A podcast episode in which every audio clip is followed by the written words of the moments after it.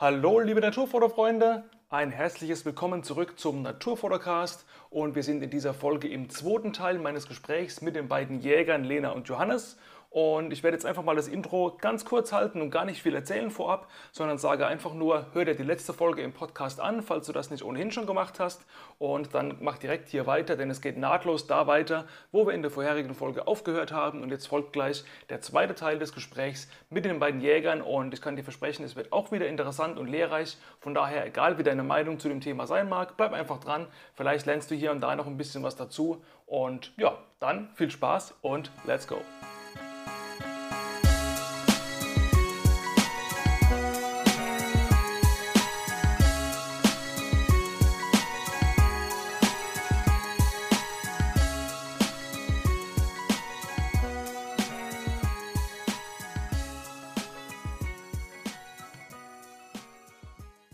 Jetzt, wenn ich als äh, Nicht-Jäger, aber Naturfotograf ähm, die Situation, dass ich euch kenne zum Beispiel, äh, nutzen möchte, um einfach irgendwie an ein paar äh, auch fotografisch interessante Spots zu kommen, weil ihr seid ja die Leute, die quasi äh, die ganze Gegend kennen. Ähm, könnt oder dürft ihr überhaupt äh, jemand, der nicht Jäger ist, mit auf die Jagd nehmen, wenn ich sage, ey, ich, wir gehen mal in den Ansitz, du auf den Hochsitz, ich unten drunter und wir gucken beide mal, äh, wer zuerst was kriegt, äh, so salopp gesagt. Also dürftet ihr Nichtjäger mitnehmen oder darf man das gar nicht?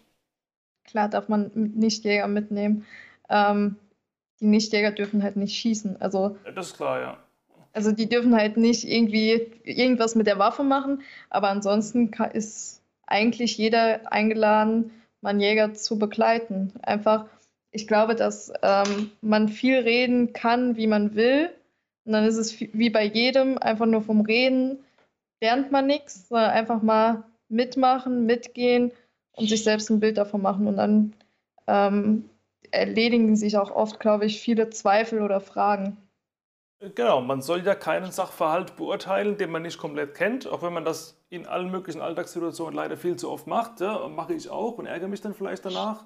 Ähm, genau, deswegen ist ja gerade cool, dass wir jetzt äh, hier so ausführlich das Thema mal beackern, um vielleicht auch bei den äh, Fotokollegen das ein oder andere Vorurteil mal irgendwie ausräumen zu können. Ähm, darf, ich, darf ich eigentlich als, als Lichtjäger auf einen Hochsitz, wenn ich durch den Wald laufe, sehe einen Hochsitz und denke, ach cool, ich setze mich mal da drauf? Oder ist das irgendwie illegal? Also es äh, ist illegal.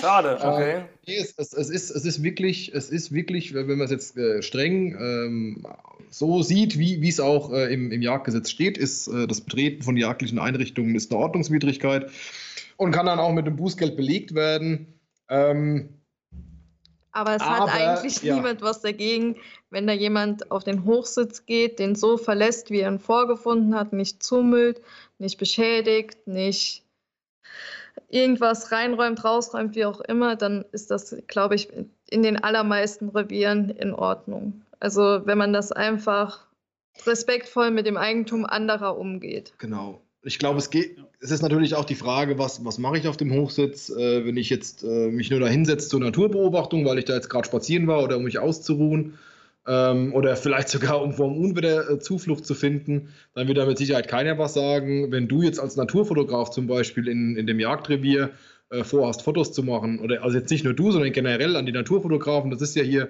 glaube ich, die Hauptzuhörergruppe, äh, ja, dann ja. Äh, versuch doch einfach mit, mit, dem, mit dem Jäger Kontakt aufzunehmen. Also ich, bei uns im Revier gab es das auch, solche Anfragen. Ähm, da haben wir auch schon Leuten dann gesagt, ja, die wollten zum Beispiel Jungfüchse, also Fuchswelpen fotografieren. Und dann haben wir denen gesagt, wo die Baue sind, in denen gerade die, ähm, die Fan, also die weiblichen Füchse, gerade ihren, ihren, ihren Nachwuchs haben. Das, wir, wir wissen da viele Baue, die da belegt sind, sagen wir dann dazu. Und dann sitzen sich die Leute dahin, die sagen dann vorher Bescheid, ja, dann mache ich irgendwie am nächsten Wochenende, würde ich mal äh, Freitag, Samstag, Sonntag früh mich da hinsetzen. Und dann ist es auch dann okay. Es ist halt wie oft im Leben, man muss es halt kommunizieren. Das ist schon, schon schön. Und was auch wichtig ist, Lena hat jetzt gerade gesagt, es hat ja niemand was dagegen können wir natürlich nicht für jeden sprechen. Also wenn jemand was dagegen hat und wenn jemand dich auf seinem Hochsitz sieht und sagt, äh, seh zu, dass du Land gewinnst, dann, dann müsste man der Sache schon auch Folge leisten, weil also tatsächlich ist es eben rechtlich ja. so, dass man als ähm, äh, Nichtjäger in dem Revier nichts auf den Hochsitzen zu suchen hat. Und ja, wie gesagt, wenn eben dann der, der Zuständige sagt, äh, verschwind hier, dann sollte man dem auch Folge leisten. Ja, klar, absolut. Ähm, Aber ich glaube, man ist positiv überrascht, wenn man, wenn man, wenn man mal vorher den Kontakt sucht und, und da fragt, äh, wie viele da wahrscheinlich nichts dagegen haben. Ja. Stichwort Kontakt suchen. Ähm, ich habe zum Beispiel hier im Mannheimer Stadtwald äh, keine Ahnung, wer der zuständige Jäger ist. Wo, wo finde ich das raus? Ist das irgendwie online? Gibt es da ein Verzeichnis oder? Nee, also ein offizielles oder ein öffentlich einsehbares äh, äh Verzeichnis gibt es da nicht. Ähm, es gibt die Möglichkeit, vielleicht mal auf dem Forstamt zu fragen. Die kennen sich meistens äh, da ganz gut aus. Ähm, die untere Jagdbehörde vielleicht. Eventuell, wobei da weiß ich nicht, ob die unbedingt Auskunft geben würden. Oder beim Landesjagdverband genau, nachfragen. Ja, das wäre das wär jetzt auch so eine Anlaufstelle, dass ich, ich würde direkt an die, auf die Jägerschaft zugehen. Also ich würde, ich würde gucken, äh, wo, wo, wo ich bin, was gibt es da für eine Organisation von Jägern und äh, dann da vielleicht einfach mal eine nette E-Mail hinschreiben und sagen, in dem und dem Revier, wer, wer ist denn da zuständig und könnten Sie vielleicht meine E-Mail-Adresse oder meine Handynummer weiterleiten, dass derjenige sich mal bei mir meldet. Und äh, ja, vielleicht kommt dann so ein ganz netter Kontakt zustande. Mhm. Ja, okay. Das heißt, man müsste einfach mal googeln und äh, oder vielleicht kannst du mal kurz äh, erklären, wie die wie die Jäger ähm, organisiert sind. Also eine, eine, Partei zum Beispiel hat irgendwie einen Bundesparteitag, einen Landesparteitag, irgendwie Ortsgruppen. Äh, wie ist das bei den Jägern? Also, dass ich die richtigen Begriffe jetzt bei, bei Google reinhaue, wenn ich jetzt Mannheim zum Beispiel suchen wollte, da gebe ich dann irgendwie ja. lokale also, Gruppe oder ja, Ortsverband oder? Also grundsätzlich ist es tatsächlich äh, ähnlich wie bei einer Partei, wie du es gerade schon gesagt hast. Es gibt also einen, einen, Dachverband, das ist der Deutsche Jagdverband, der, der organisiert alle äh, Landesjagdverbände unter sich. Dann hat jedes Bundesland seinen eigenen Landesjagdverband. Und äh, da gliedert sich dann eben wieder in äh, verschiedene Kreisgruppen, die sich meistens an den Landkreisen ausrichten. Okay. Ähm, ja, und eigentlich ist es wahrscheinlich am einfachsten, wenn du einfach Jagd und Mannheim eingibst dann wirst du wahrscheinlich zwangsläufig da irgendwie hinkommen. Also, okay, werde ich probieren. Würde, ja. würde gar nicht großartig da, ja, oder halt Landesjagdverband Hessen. Äh, Blödsinn, Baden-Württemberg. Ja. Mannheim, ne? Mannheim ist Baden-Württemberg. Genau. Das schneiden wir nicht raus. ja, ich möchte betonen, dass ich die Kurve noch gekriegt habe. ja, genau. Alles noch gut. Alles raus, außer das Baden-Württemberg. Nee, umgekehrt. Ähm, ja, Lena, Frage noch an dich, ähm, dass die Leute, die Fotografen sind, die ja hier wahrscheinlich alle äh, Fotografen sind, die hier zuhören, äh, endlich mal auf ihre Kosten kommen und die ganze Zeit denken, Alter, wann reden die endlich mal über Kameras? Ähm, sag mal ganz kurz, ähm, welche Cam hast du, welches Objektiv, womit bist du unterwegs? Ähm, ich habe die Nikon D7500, glaube ich. Und ich habe das, äh, shit. Ähm, ich habe 150 bis 600 G2 von Tamron. Von, ja, Tamron, das ist nah, wäre naheliegend, ja. Ja, ähm, ich bin da jetzt nicht so technikaffin. nee, ist ja, ist, ja, ist ja in Ordnung. Ich weiß nicht, ob man es gerade gemerkt hat. nö, gar nicht, nö. nee, ich habe ähm, vor drei Jahren, glaube ich, angefangen. Da habe ich bei uns daheim eine Spiegelreflex gefunden und dachte mir, wäre ja eigentlich ganz cool, wenn ich auf Ansitz auch Bilder machen könnte, die ich meiner Mama dann zeigen kann. Das war dann damals eine äh, Nikon D40, also alt. Mhm. und habe dann damit angefangen und mir dann Objektive mal ausgeliehen. Also mal, ich habe bei mir in der Verwandtschaft eine Fotografin und dann ähm, hat sich das so eben gesteigert, das Interesse. Okay, aber ich, ich höre raus, dass es ähm, oder wird es dein Hauptaufgabengebiet äh, irgendwann oder willst du das mehr ausbauen oder ist es wirklich nur so, äh, ich habe halt eine Cam und ein Objektiv, so nice to have für ein paar, in Anführungszeichen, Beweisbilder für Mutti? Oder hast du da Ambition, dass du sagst, ey, ich will stärker mal in die Fotografie gehen? Mm, also ich glaube, das wäre für meine Mama jetzt sehr enttäuschend, wenn ich sagen würde, dass ich für später noch nicht so ganz den Plan habe. nee, also ich will auf jeden Fall besser im Fotografieren werden und mich da auch auf jeden Fall weiterbilden und ähm, das Bestmöglichste aus meinem Equipment auch rausholen. Also, ähm, also ich habe da schon Lust drauf, noch mehr unterschiedliche Sachen zu fotografieren und vielleicht nicht nur Tiere. Und ähm, bin eigentlich sehr gewillt, immer was Neues dazu zu lernen. Deswegen finde ich auch eigentlich deine E-Mails immer ganz nice, wenn da irgendwelche Tipps stehen. Ah, Weil meistens kenne ich die nicht. ja, danke. Ich, ich wollte jetzt, mein nächster Satz wäre jetzt gewesen, dann, äh, dann hol dir mein E-Book und wenn du es schon hast, äh, empfiehl es mal bitte lautstark, dass ich es nicht mehr machen muss. nee, also ähm, den besten Tipp, den ich äh, bis jetzt bekommen habe, war bei Lightroom ähm, auf L drücken oder dann nochmal auf L drücken, damit man das Bild einfach besser sieht. Damit das Licht ausgeht, ja. Ja, eben, das sind ja. so, so kleine Helferlein, die, äh, äh, die teilweise viel bringen. Okay, ja, ähm, genau, wir haben ja vorhin schon ein bisschen von, von, von Instagram und Social Media und Posten ähm, gesprochen. Äh, was ich, ich mir irgendwie gefragt habe, ist, äh, ihr habt ja beide gesagt, tote Tiere posten findet ihr nicht gut, weil es einfach diesen intimen Moment kaputt macht oder irgendwo auch ein Tabu ist.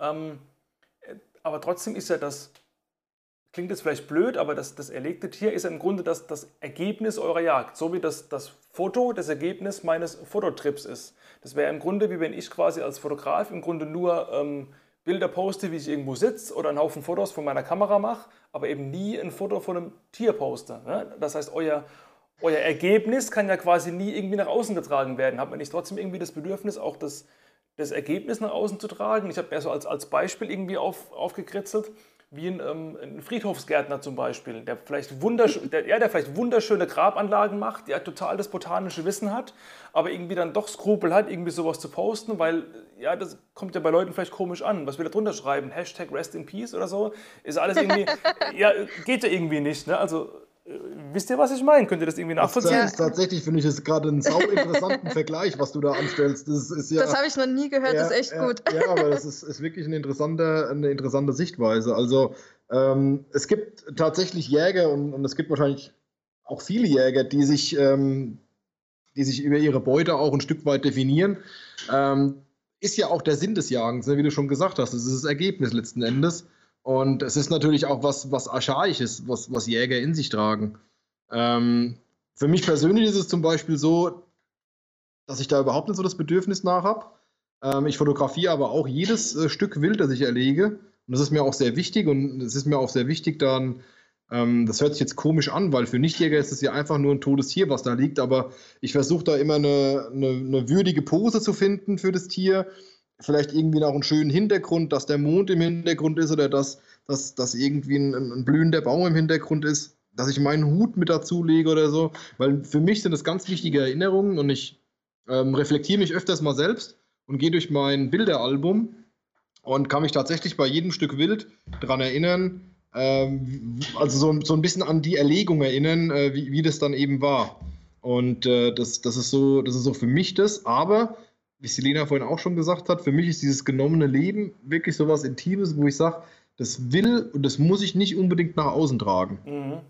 Also es ist ja auch was ganz anderes als beim Fotografieren, weil es ja auch einfach ums Töten geht. Also die, die, du würdest ja auch nicht nach einem Wildunfall erstmal eine Story machen mit dem Reh, das du erwischt.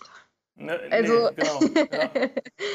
Also ich finde es halt einfach, ähm, dass es dabei was ganz anderes ist, einfach weil es um ein Lebewesen geht, das gerade gestorben ist. Also es hat auch was mit, für mich mit Respekt zu tun, weil es ist, man würde ja auch nicht auf einer Beerdigung ein Bild von dem Sarg machen oder den Sarg kurz aufmachen und ein Bild davon posten. Ja, genau, genau, eben.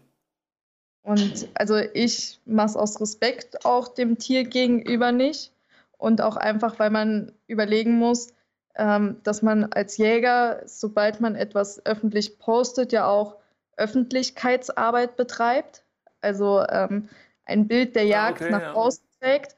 Und ich finde es zum Beispiel sehr schade, wenn jetzt jemand nach Hashtag Reh sucht auf Instagram und die ersten sieben Bilder sind erstmal tote Tiere. Das stimmt. Also, ja.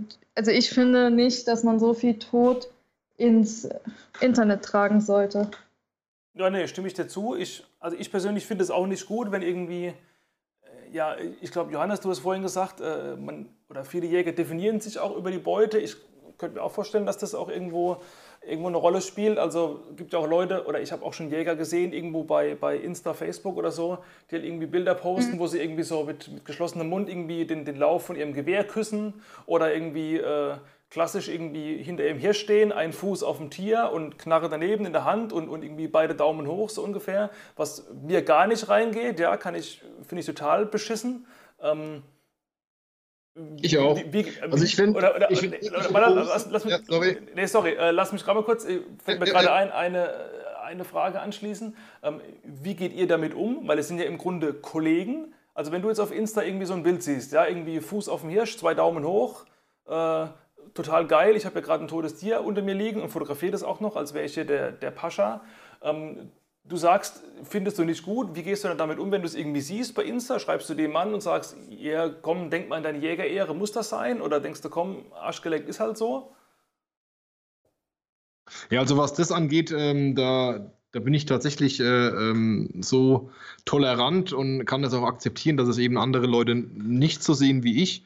Ähm, was ich persönlich wirklich ablehne, ähm, sind solche Fotos, die eben ja, diese, diese, diese äh, Triumphposen, das ist was, was ich, was ich wirklich ablehne. Und da muss ich aber auch sagen, da habe ich das Gefühl, dass es äh, zumindest in der Instagram-Szene auch äh, sehr, sehr flächendeckend auf Ablehnung stößt. Also diese typischen Safari-Bilder irgendwie, äh, ja, äh, blasser, übergewichtiger Mann in äh, Bermuda-Shorts ähm, hat irgendwie so einen Löwenkopf im Arm und äh, grinst triumphierend. Äh, ne? so, ja, ja, genau. Ich glaube, jeder hat jetzt da irgendwie so ein Bild im Kopf. Ja. Das, ist, das ist was, was in der deutschen Jagdszene, würde ich sagen, dass solche Posen wirklich verpönt sind.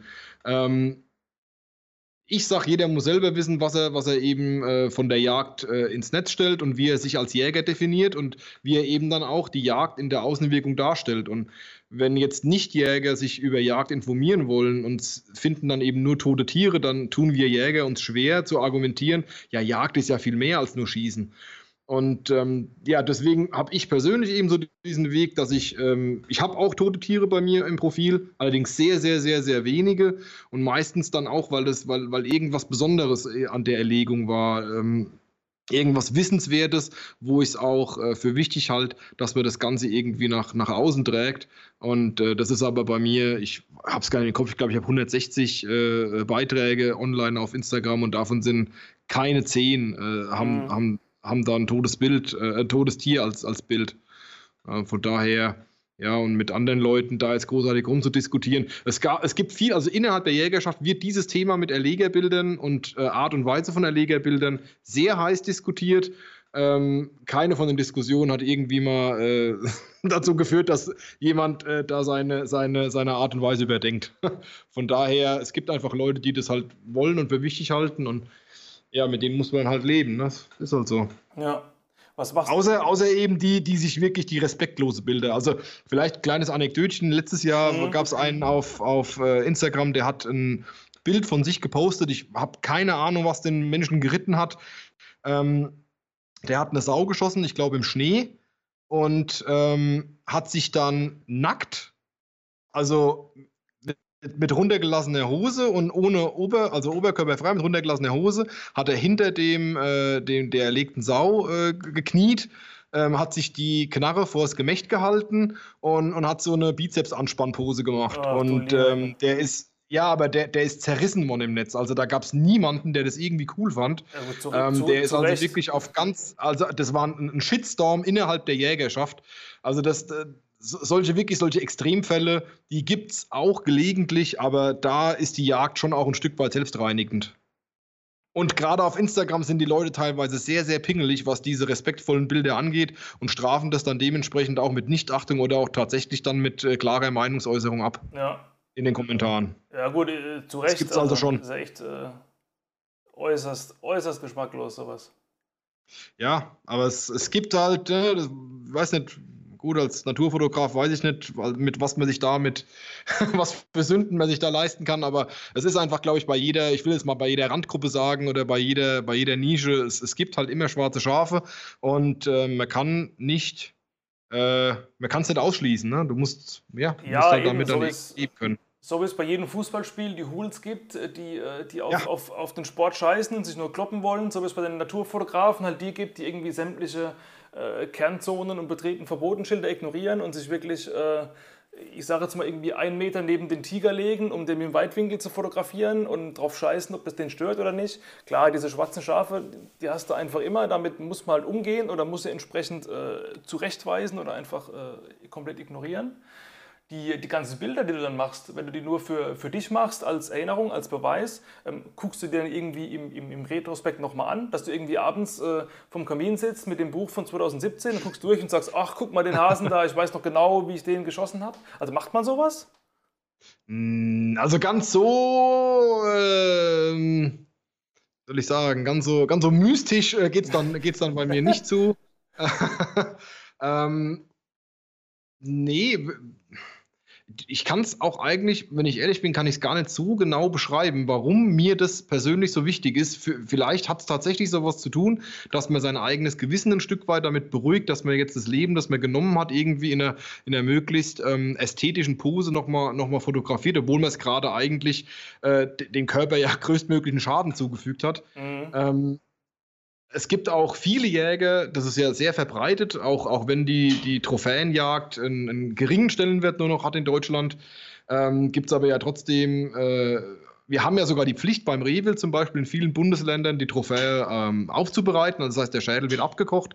Die, das hört sich jetzt alles ein bisschen martialisch an, aber ich beschreibe es jetzt einfach mal ganz sachlich, dann wird die, die Schädeldecke quasi abgesägt und dann entsteht dieses typische Präparat, was man so aus, aus, jeder, aus jeder bayerischen Wirtschaft mindestens kennt. Mhm. Ja, ja. Äh, ne, diese, dieses, dieses Rehbock-Gehirn, äh, was dann auf dem Brettchen ist. Und äh, das, das äh, müssen wir auch machen. Also wir müssen diese Trophäen auch vorzeigen. Das ist eben auch so ein äh, Punkt, was du vorhin gefragt hast, wer kontrolliert es? Also diese, diese Trophäen werden dann einmal im Jahr vorgezeigt und dann ist auch jemand vom Landratsamt da und äh, begutachtet das Ganze. Ähm, mehr oder weniger ausgeprägt. ich glaube, es ist heutzutage meistens nur noch ein Abnicken, aber es wird auf jeden Fall noch gemacht. Genau, und viele Jäger äh, machen diese Trophäenaufbereitung eben auch für, für sich selbst als Andenken. Also da, es ist für Nichtjäger bestimmt befremdlich, wenn man irgendwo bei einem langjährigen Jäger in die Wohnung kommt und da hängt irgendwie eine äh, Wohnzimmerwand komplett voll mit, mit äh, Rehbock-Trophäen. Aber für die Leute ist auch das mit der Trophäe eben ähm, eine Art Weiterleben lassen von dem Wild durch die Erinnerung. Mhm. Ist jetzt für mich persönlich, ich verknüpfe an die Trophäe viel weniger ähm, Verbindung zu dem erlegten Wild wie zu, einem, wie zu den ästhetischen Erlegerbildern. Das ist aber mein, also jetzt wirklich ganz individuell nur für mich ja. persönlich. Ich möchte damit nicht urteilen, wenn, wenn jemand anders äh, zu der Trophäe eine höhere, einen höheren Bezug hat. Aber warum, äh, warum verlangt das, das Landratsamt oder der, der Staat diese Trophäenaufbereitung? Es würde ja im Grunde ausreichen, wenn man irgendwie in, eben ein Bild von dem entsprechenden Tier macht, mhm. äh, vielleicht irgendwie eine Nahaufnahme vom Gehirn, dass man irgendwie erkennen kann, okay, das ist nicht ja. zehnmal das gleiche auf dem Bild, sondern die sind ja alle verschieden. Ja. Ähm, also, also ja. warum muss man das so irgendwie mit Schädeldecke absägen und sauber machen und auf Brettchen nageln? Also das ist ein Riesenaufwand, wenn es der Jäger eben für sich nicht will. Also warum sagt der Staat, bring mir mal sowas? Das verstehe ich nicht weil, weil ähm, man an dem, was dann an der Trophäe übrig bleibt, also an, am Unterkiefer durch den Zahnabschliff, ähm, an den Rosenstöcken heißt es, das sind quasi diese Knochenübergänge, wo das Geweih in die Schädeldecke eingewachsen ist. Ähm, und an der Geweih- oder Gehirnstruktur und Form selber auch äh, das Alter abschätzen kann von einem, von einem äh, Tier. Mhm. Und ähm, das ist eben ja, das ist so der, der Nachweis. Ähm, viele, oder ich weiß nicht, wie, wie gut sich deine Zuhörer ähm, damit schon mal beschäftigt haben, wie so ein Geweih entsteht oder was der Hintergrund von, von einem Geweih ist. Ähm, das ist ja im Endeffekt einfach eine Überschussproduktion vom, vom Tierkörper. Das heißt, je besser das Tier lebt, je weniger Stress es hat, innerartlich äh, oder eben sowas wie Nahrungsstress, äh, wenn, die, wenn die Gesundheit gut ist, die Vitalität gut ist, wenn die Sozialstruktur gut ist und wenn, wenn das Nahrungsvorkommen gut ist. Dann hat natürlich der Körper viel Energie überschüssig, die er in die Geweihbildung stecken kann. Mhm. Und dementsprechend ist eine, ist eine starke Trophäe, also ein starkes Geweih, eben auch ein Ausdruck von einem starken äh, und gesunden Wildbestand. Ah ja, und äh, wenn jetzt irgendwo auf einer Trophäenschau Schau, äh, nur noch kümmerliche äh, Rehbockgehörne äh, ausgestellt wären, dann äh, würde vielleicht auch mal jemand äh, sagen, irgendwas läuft, läuft hier falsch. Also irgendwie äh, äh, schießen wir hier nur noch schwache Böcke. Mhm. Ähm, da kann irgendwas nicht so sein. Ja, oder man sagt zum Beispiel, ähm, wir haben jetzt hier eine Rotwild-Trophäenschau, also so heißt das Ganze, Trophäen- oder Hegeschau. Und da kann man dann halt schon auch mal sagen, naja, also so ein zwölfjähriger Hirsch, der sollte eigentlich mehr Geweihmasse haben, als das, was jetzt hier ausgestellt ist. Ne, also das äh, die, die ja, Beschaffenheit okay, eben von, von ich, ja. weit. Es gibt schon Rückschlüsse auf, den, auf, die, auf die Vitalitäten, auf die Gesundheit von dem Tier. Macht der Hundradau. Und eben auch vom, von dem ganzen Wildbestand von der Wildart. Und das ist der Grund, warum es diese, diese Hegeschauen gibt. Ah ja, okay. Ja, wusste ich auch noch nicht. Das ist interessant. Jetzt haben wir vorhin kurz gesprochen von, von Großwildjagden in Übersee und alles. Ähm, ich glaube, dass es zum Beispiel in, in, in Afrika gibt sogar extra Reservate, wo wirklich ähm, Geparden, Löwen, äh, Antilopen äh, gezüchtet werden, nur für den Zweck, dass aus Übersee äh, Großwildjäger kommen, um die schießen können, damit die eben nicht wirklich in die Nationalparks reinfahren, wo die, die Tiere eben frei leben und, und da einfach rum, rumschießen. Was haltet ihr von sowas? Sagt ihr, okay, lieber so, als wenn sie rausfahren? Oder sagt ihr, das, das ist alles, gehört alles komplett verboten? Ist doch Schwachsinn, dass irgendjemand für 5000 Euro nach Kenia fliegt, nur um irgendwie mal einen Zebra zu schießen? Also ich, ich muss jetzt gerade die Frage, muss ich alleine beantworten, weil die Lena gerade nach dem Hund schaut. Okay. ähm, also generell ist die Jagd in Afrika oder die, die Auslandsjagd ist ein, auch wieder ein sehr, sehr, sehr komplexes Thema und da ähm, bin ich auch in der Materie, bin ich sicherlich kein Experte. Grundsätzlich muss man mal sagen, Afrika ist ein Riesenkontinent. Es wird immer so getan, ähm, zum Beispiel äh, der, der König äh, Juan Carlos von Spanien hat man Elefantenbullen geschossen, das ist schon ein paar Jahre her, hat auch einen riesen äh, medialen Shitstorm ich kann dafür. Mich, kann mich erinnern, ja. Ja, ja. Und ähm, dann hieß es ja, die Elefanten sind ja vom Aussterben bedroht. Ähm, die Elefanten sind vielleicht in dem und dem und dem und dem afrikanischen Land vom Aussterben bedroht, aber in dem Land, wo der, wo der König äh, Juan Carlos den geschossen hat, gibt es vielleicht einen gesunden Bestand. Und auch ein, ein alter äh, Elefantenbulle, ähm, der stirbt ja irgendwann. Und wenn er an, also man muss sich das wirklich vor Augen halten, die Natur ist in den seltensten Fällen gnädig. Äh, das ist nicht wie bei uns Menschen. Oder das heißt, bei uns Menschen ist es ja nicht so, dass wir einfach irgendwann äh, morgens nicht mehr aufwachen, sondern viele Menschen sterben ja auch leidvoll. Nur wir werden halt medizinisch und auch ähm, durch die Familie begleitet. Ein, ein, ein, Tier, das nicht mehr mit der Herde Schritt halten kann, zum Beispiel, das äh, wird wahrscheinlich elendig verkümmern. Ein, ein, alter Pflanzenfresser zum Beispiel, dem seine Zähne abgenutzt sind und der keine Nahrung mehr zerkleinern kann, sodass die Nahrung dann im Magen auch verwertet werden kann, der, der, der verhungert quasi, äh, hört sich jetzt blöd an, aber der verhungert bei lebendigem Leibe, mhm, ja. ja, ja. Und, und, und, so weiter und so weiter. Also das, die, die, Natur ist in den seltensten Fällen gnädig und, und natürliche Todesarten in der Natur äh, sind, sind eigentlich keine schöne Sache. Und deswegen geht man dann eben her und sagt, so ein äh, Elefant wird jetzt zum Beispiel geschossen, weil, und das ist auch ganz, ganz wichtig, ähm, dafür gibt es Leute, die dafür richtig viel Geld bezahlen. Und ähm, mir persönlich liegt es zum Beispiel ähm, sehr weit entfernt, ähm, Unsummen für, für einen Abschuss von einem exotischen Tier zu bezahlen. Aber ähm, ich weiß, und da, da, da bin ich auch echt, äh, ja, da schlagen zwei Herzen in meiner Brust. Ich weiß, dass mit diesem Geld eben auch viel getan wird. Zum Beispiel zur Wilderer-Abwehr. Weil ein Wilderer ist es egal. Ein Wilderer sagt, äh, die Elefanten haben Elfenbein, das kann ich für gutes Geld verkaufen. Und deswegen schieße ich sie tot.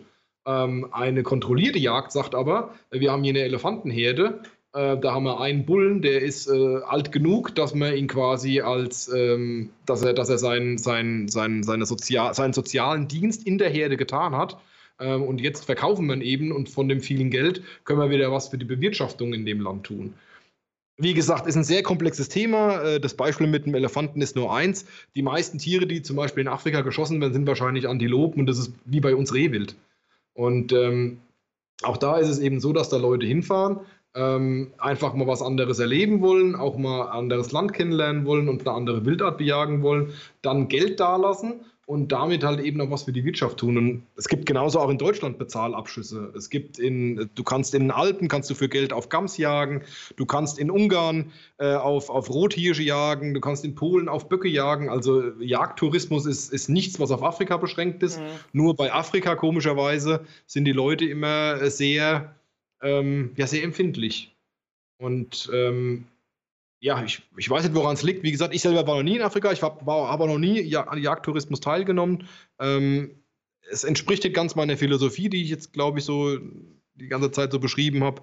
Ähm, aber es gibt eben viele Leute, für dies ethisch und moralisch vertretbar ist und die dadurch tatsächlich halt eben auch einen, einen Wirtschaftszweig dort unterstützen, ähm, der halt sagt, Wild schützen, also schützen durch Nützen ne, in, in dem es eben einen, einen, wirtschaftlichen Wert erhält, auch für die Bevölkerung dort, ähm, wird es eben auch nicht ausgerottet. Mhm. Also letzten Endes äh, soll quasi die, die, dieser Jagdtourismus ähm, den Erhalt der Tierarten und auch diese Hege, die ja, das muss man ja auch äh, nochmal sagen, in Deutschland bezahlen ja die Jäger Geld dafür, dass sie den Wildbestand hegen. Wir bezahlen ja Pacht oder, oder anderweitige äh, Beiträge, dass wir auf einem Gebiet die Jagd ausüben dürfen. Ja. Und in Afrika ähm, gibt es wahrscheinlich wie gesagt, Afrika ist groß. Ich will jetzt nicht irgendwie diskriminierend werden oder so, aber ich glaube, es kann sich jeder was drunter vorstellen.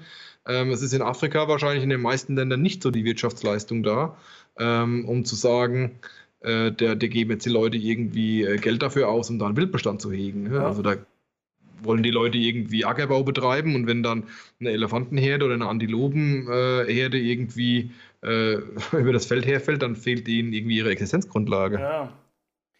Ja, also super reflektierte Sichtweise, ähm, äh, richtig tolle Antwort von dir. Ich habe mich selber ein bisschen ertappt gefühlt, weil ich habe dann eben, ich kann mich wirklich erinnern an diesen, äh, diesen spanischen König, der eben den Elefanten erlegt hat.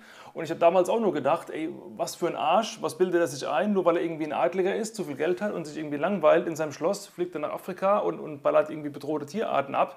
Klar, es könnte genauso gewesen sein, wie du gesagt hast dass er irgendwie sich informiert hat und irgendwie sogar was für den Arterhalt äh, damit gemacht hat. Aber ich glaube, das, das Problem, was du auch gesagt hast, dass es gerade bei Afrika so sehr kritisch gesehen wird, ist halt einfach diese, ja, in den Medien kriegt man immer wieder erzählt, in Afrika, eben wie du sagst, Afrika hat einen Haufen Länder, in jedem Land ist es anders, aber der, der Normalbürger kriegt ja mit.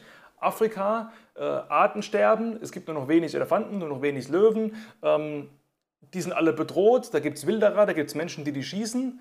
Und auf der anderen Seite sieht man dann vielleicht nur ein Bild von einem König, der einen Elefant erschießt, ohne Erklärung drunter. Und da ist natürlich ganz klar, dass die Leute denken, genauso wie ja. ich damals, ne, wie, wie kann der bloß? Und da müsste man eigentlich, ja. wenn man das wirklich supporten wollte, dann müsste man im Grunde das, das Bild von dem König mit seinem Elefantenkopf daneben hinschreiben und dann eben aber als Schlagzeile oben drüber, äh, warum das gut für den Artenschutz ist. Und dann irgendwie genau das erklären, was du gerade gesagt hast. Und dann würden es, glaube ich, auch mehr Leute verstehen. Aber ich glaube, die, die mediale Diskrepanz einerseits zwischen, äh, es gibt so Großwildjagd, man denkt irgendwie früher so an, an, an die John Wayne-Filme oder so. Und das, ist, ja. und das ist doof. Und auf der anderen Seite weiß man irgendwie, okay, diese ganzen Tiere sind irgendwie selten und bedroht, die muss man schützen. Und es passt einfach nicht zusammen, wenn man die eben erschießt, um sie zu schützen. Weil allein diese gedankliche Brücke muss man irgendwie erstmal hinkriegen.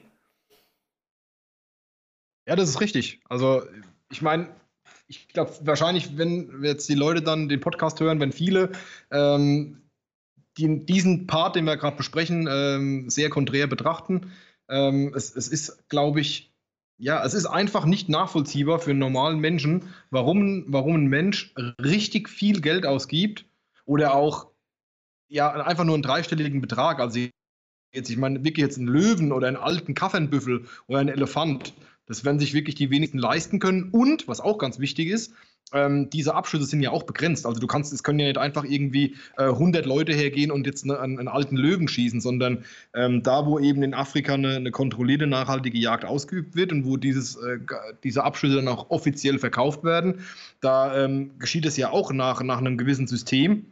Und äh, ich weiß nicht, ich weiß jetzt wirklich nicht, wie, wie alt ein Elefant wird und, und wann ein Elefantenbulle als reif gilt, aber ich, ich nenne jetzt, sage jetzt einfach mal, ich weiß es wirklich nicht, wie alt, ich will mir jetzt blamieren, wie alt wird ein Elefant? Weiß, weiß ich auch nicht aus dem, aus dem, FF. Ja, aber keine Ahnung, meinst du 30? Also wir, wir jeder kann tippen, ich google. Genau, ja, also wir sagen jetzt mal 30, ja, und, und du kannst ja Bis nur. Dann, was? Bis 70. äh, noch schlimmer. Jetzt überleg mal, also Elefanten wenn, können bis 70 wenn, also würde ich jetzt mal tippen, so ab 60 gilt er als reif ähm, dann kannst du halt auch nur alle 60 Jahre einen reifen äh, Elefantenbullen erlegen. Ja? Und mhm. ähm, dass der überhaupt so alt werden kann, muss er eben auch diese 60 Jahre lang gehegt und gepflegt werden. Und ähm, es, es, es, ist eben nicht so, dass ich einfach nur hergehen äh, kann und sagen, ja, ich will jetzt mal Elefantenbullen äh, schießen und äh, den kaufe ich mir jetzt da irgendwo, sondern da, wo das Ganze eben mit rechten Dingen zugeht, ähm, da wird es, da, da gibt es auch Wartelisten und so weiter. Also ich, ja. ich habe da, wie gesagt, ich, ich bin da echt kein Experte für das Thema. Ich habe jetzt vielleicht auch Sachen gesagt, die, die, die nicht so ganz hundertprozentig richtig sind. Ähm, aber da, ich weiß auf jeden Fall, dass es da ein System gibt und dass es da auch Abschusslizenzen gibt und dass man eben nicht einfach hergehen kann und sagen kann, ich schieße jetzt dieses, schieße jetzt das, ich schieße jetzt jenes, ähm, sondern dass es eben auch alles mit System zugeht. Ja, ich glaube, das ist wie, wie bei der Jagd hierzulande, dass da einfach ganz viel, ganz viel Aufklärung äh, ja. betrieben werden sollte, um eben das Verständnis äh, äh, dafür zu wecken. Also ich persönlich kann es auch nicht nachvollziehen, warum jemand irgendwie für 5000 Euro nach Afrika fliegt, um einen Elefant zu schießen, auch wenn es mit Recht... Für 5000 Euro kriegst du keinen Elefanten, das kann ja, ich dir auch schon mal okay. sagen. Ja eben, aber ich meine, ich, keine Ahnung, ich verstehe auch nicht, warum Leute auf Heavy Metal Festivals gehen und es gibt auch Tausende, die das machen. Ja? Ich meine, ja. jeder soll irgendwie das machen, was er cool findet. Ich glaube, du hast gesagt, mit rechten Dingen zugehen. Ich denke, das ist die, die Quintessenz von allem. E-, egal, was Leute machen, es sollte irgendwie koscher sein, mit rechten Dingen zugehen und irgendwie äh, sinnvoll sein und nachhaltig sein und es sollten weder Tiere noch Menschen noch Gesetze dabei äh, verletzt, gebrochen oder äh, auf unlautere Weise getötet werden, dann ist, denke ich mal, doch irgendwie, ist das alles in Ordnung. Man weiß halt eben nie, ob es denn so ist, aber klar, ich weiß auch bei einem, bei einem tollen Bild, das ich von einem, äh, äh von einem Schneeleoparden sehe, weiß ich auch nicht, ob er das im Zoo gemacht hat oder ob er den irgendwie äh, angekettet hat und danach die Kette irgendwie wegretuschiert hat im Himalaya. Also du weißt eben nie, immer, ob es denn mit rechten Dingen zugeht. Aber eben diese Grauzone, die hat man einfach immer und es gibt halt überall schwarze Schafe, die eben Regeln missachten und da kann man einfach nur hoffen, dass äh, die große Mehrheit sich eben dran hält. Okay, aber nichtsdestotrotz, ähm, also bei mir als Fotograf ist es ja so, klar, ich fange an mit Stockenten, mit Amseln und mit Meisen. Irgendwann werden die langweilig und dann, dann will ich irgendwie spektakulärere, seltenere in Anführungszeichen tollere Tiere haben. Und klar, ich mache natürlich auch Fotoreisen. Ich fahre irgendwo hin, weil es dann die und die Art gibt. Ähm, die, die Polen-Sache zum Beispiel, ja, ich, ich, ich fahre da irgendwie zwei Tage 1500 Kilometer irgendwo hin, äh, bezahle für einen Ansitz, um den, den Bär zu fotografieren. Ähm, ist es bei euch dann nicht auch so, dass ihr irgendwie dann geil drauf werdet, mal ein, ein, ein exotischeres Tier zu schießen? Also egal, ob es jetzt der Elefant sein mag oder auch nur irgendwie, keine Ahnung, ein Wolf oder was auch immer ähm, ist ja auch irgendwo ein menschliches Bedürfnis, dass man quasi seine, seine Kunst irgendwie immer so ein Level weiterhebt. Weißt du, wie ich meine? Also ist das nicht auch irgendwo was, was, was in euch irgendwie lungert, wo ihr euch vielleicht mal irgendwie selber zügeln müsst oder? Also ich finde, dass allein die Vielfalt, die wir in Deutschland haben, schon sehr groß ist. Also ich habe jetzt nicht das Bedürfnis, auch nach Polen oder Tschechien oder so ein Rehbock schießen zu gehen, ähm, einfach weil es in Deutschland ja schon extrem viele unterschiedliche Schläge an Rehwild gibt. Also es, bei, also es gibt ja Rehwild in Deutschland, das extrem starke Trophäen hat oder extrem schwer im Wildbrett ist. Gibt, in Deutschland gibt es ja auch schwarze Rehe, also die sehr dunkelbraunen. Also das ist ja ähm, sehr unterschiedlich. Also auch an Wildschwein gibt es in Deutschland durchaus gescheckte Wildschweine. Also es gibt ja nicht nur diese braunen, sondern es gibt hellbraune, mhm. gescheckte Weiße. Also ich werde an unserem heimischen Wild nicht müde. Also ich finde es ja, okay. Also ich, Vielfalt groß genug. Ich werde an unseren heimischen Tieren zum, zum Knipsen auch nicht müde, aber eben ein, ein Wildschwein, egal wie viele äh, Unterarten und, und Fellzeichnungen es geht mag, aber es ist halt kein, ist halt kein Warzenschwein. Das gibt es ja zum Beispiel nur in, in der Savanne in Kenia oder so. Hat man da nicht, ja, gut, hat man da nicht Bock zu sagen, ey komm, ich habe so viele tolle Wildschweine, so ein Warzenschwein wäre jetzt auch mal geil. Oder ich habe so viele Rehböcke, so eine Antilope wäre auch mal cool. Also ich finde ja, dass das Schöne an einem reifen Abschuss im Revier ist, dass man ja auch quasi daran erkennen kann, dass die ganze Hege und Pflege und Arbeit, die man in das Revier und in den Wildbestand gesteckt hat, sich lohnt. Also ähm, ich würde mir auch das Aufbrechen von niemandem abnehmen lassen wollen, einfach weil das alles ein großes Ganzes ist. Also mir würde das keinen Spaß machen, zu Johannes ins Revier zu fahren und dort einen reifen Bock zu schießen. Mhm. Einfach weil das ein ganz großer Komplex ist an Dingen, die man ja vorher geleistet hat, dass dieser Bock jetzt im Beispiel so alt geworden ist. Ja. Also ich habe äh, auch kein Bedürfnis danach, äh, irgendwie ähm, woanders äh, jetzt zwingend was, was abzuschießen, was mich allerdings durchaus reizen würde und was ich auch vorhabe und teilweise auch schon äh, geplant habe und, und auch umsetzen werde, ist äh, mit, mit einem Jäger andere Reviere tatsächlich zu erleben. Also für mich muss nicht zwingend ein Abschuss am Ende von diesem Erlebnis stehen. Ähm, ich finde es halt, ich finde es hat einen großen Reiz, ähm, mit einem mit Jäger eben den Wildlebensraum und auch das Wild vor Ort äh, kennenzulernen und einfach, ja, wie du schon gesagt hast, über den Tellerrand zu schauen und äh, zu sehen, wo, wie es woanders da läuft. Mhm. Ja, ich gucke jetzt gerade mal auf die Uhr hier. Also wir haben eine krasse Überlänge. Also ich. Äh ich habe auch, ich hab, ich hab auch schon erschrocken geguckt, ich ob, weiß, ob, ich vergessen habe, meine Laptop-Uhr äh, auf Sommerzeit umzustellen. nee, nee, also ich weiß jetzt schon, dass es dann Doppelfolge wird, aber eben, ich muss da nichts rauskürzen oder so, weil das war echt äh, mega interessant und, und super lehrreich. Ich glaube auch für die für die Fotografenkollegen, die hoffentlich an der Stelle immer noch zuhören, ähm, bestimmt, ein, bestimmt einige Insights dabei. Und also ich finde, ich habe mehr Verständnis für die Jagd gewonnen, als ich vorher hatte. Also für mich war es schon mal ein, ein, Gewinn hier, unser, unser Gespräch. Jetzt vielleicht zum Schluss, dass wir das Ganze mal irgendwie zu einem Abschluss bringen. Ähm, da jetzt hier meistens Fotografen zuhören, habt ihr vielleicht irgendwie ein paar Tipps, wie, wie kann man Tiere aufspüren, wie kommt man irgendwie an einen coolen Spot, äh, wie findet man den Fuchsbau? Vielleicht so ein, zwei äh, äh Tricks aus der Jägertrickkiste, die vielleicht auch der Fotograf irgendwie für sich nutzen kann, wenn er irgendwie auf der Suche nach neuen Motiven ist? Also cool ist es natürlich, ähm, Wildruhezonen zu achten. also ähm, jetzt nicht in die nächste Dickung zu springen, für die Sauen zu fotografieren, die da schlafen. Ähm, ansonsten sich einfach die Wechsel angucken. Wenn man jetzt in der Dämmerung Rehwild sieht und das vielleicht vor einem abspringt, dann springt es oft über den Wechsel. Also den Weg, den die regelmäßig gehen, ab. Mhm. Die sind aber auch in den meisten, jetzt im Moment in den Wiesen, wenn noch nicht gemäht wurde, gut zu erkennen.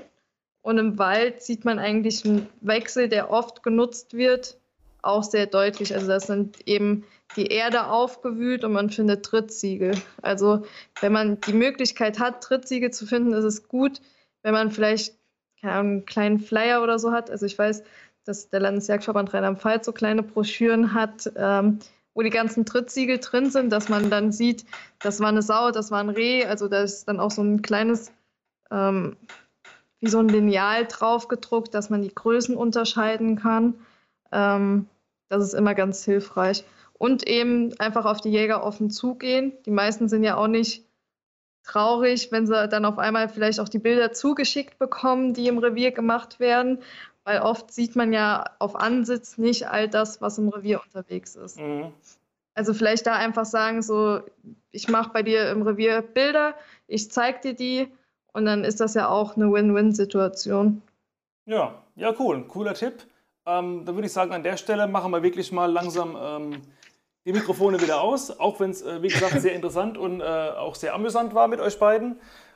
Sehr schön, danke, also, freut mich. Ähm, ja. Letzte Worte gebühren äh, wie immer in so einem Podcast euch. Also wenn ihr irgendwie abschließend noch irgendwie ein, zwei Sätze loswerden wollt oder Werbung machen wollt oder äh, abschließende Gedanken noch äh, raushauen wollt, dann äh, macht das an der Stelle gerne. Und danach würde ich sagen, machen wir ähm, das Buch zu. Jo, also vielen Dank für die Möglichkeit, äh, dass wir hier Rede und Antwort stehen durften. Es waren sehr interessante Fragen, sehr faire Fragen. Ähm, und ja, ich kann nur appellieren, wenn jemand sich dafür interessiert, geht auf die Jäger zu. Ihr dürft auch mich gerne kontaktieren, wenn da jemand Lust hat äh, über Instagram und dann noch irgendwelche konkretere Fragen hat. Und äh, ja, ich fand es ein sehr angenehmes Gespräch und ich habe wirklich nicht gemerkt, wie die Zeit verfliegt. Ja, ich auch nicht.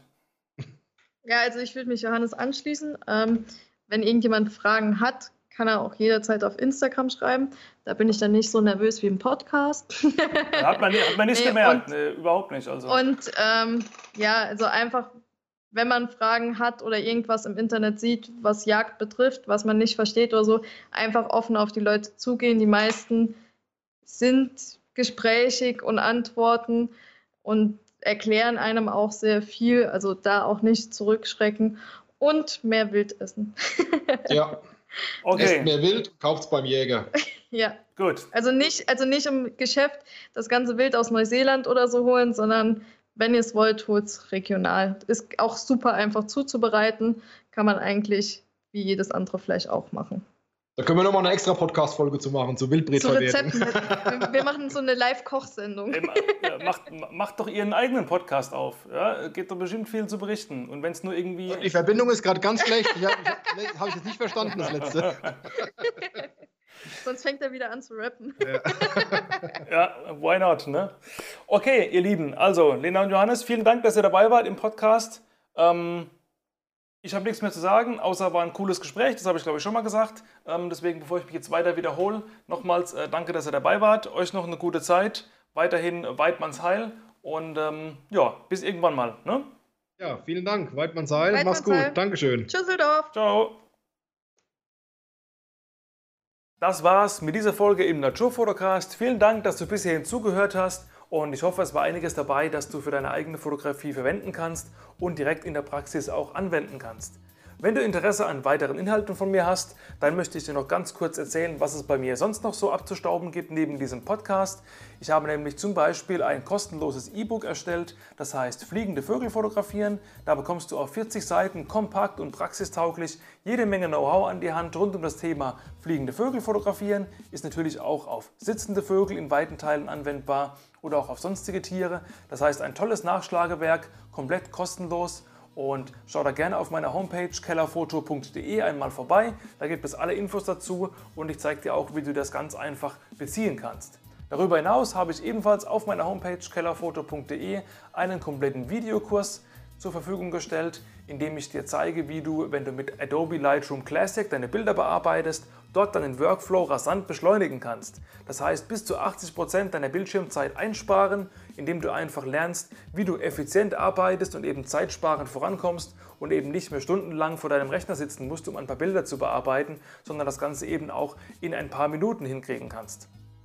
Noch schneller bearbeitest du deine Bilder, wenn du meine Nature Presets benutzt. Das ist ein weiteres Produkt, das ich dir gerne anbiete. Das sind nämlich 10 Entwicklungsvorgaben für Lightroom, über alle Lightroom-Versionen hinweg kompatibel, auch in Photoshop Camera Raw verfügbar. 10 Entwicklungsvorgaben mit meinen erprobtesten Naturlooks, die ich mir über viele Jahre Lightroom-Arbeit erarbeitet habe. Und dadurch kannst du eben mit einem Mausklick schon eine fertige Bearbeitung auf dein Bild legen. Und wenn es eben noch nicht ganz so gut passt, jedes Bild ist ja anders, kannst du ein, zwei, drei Regler noch mal ein bisschen nachjustieren und dann hast du eben in einer oder zwei Minuten in aller Regel schon ein fertiges Bild vorhanden. Also schau dir auch das gerne mal an, wenn dich das interessiert. Und wenn du eben Spaß an diesem Podcast hast, freue ich mich sehr, wenn du ihn auf dem Portal, wo du es gerade hörst, falls das dort möglich ist, bewertest und idealerweise noch eine kleine Rezension dazu schreibst. Das hilft mir einfach, um den Podcast noch bekannter zu machen, dass er in den Podcast-Charts einfach ein bisschen höher rutscht und dann erhalten eben noch andere Fotografen, wie du einer bist, die Möglichkeit hier zuzuhören und das ein oder andere für ihre Fotografie hoffentlich noch mitzunehmen. Wenn du Anregungen, Kritik, Lob oder Feedback zu diesem Podcast oder irgendwelchen anderen Dingen, die ich so produziere, hast, dann schreib mir gerne über Instagram at kellerfoto oder schreib mir einfach eine E-Mail. Die Adresse dazu findest du auf meiner Homepage.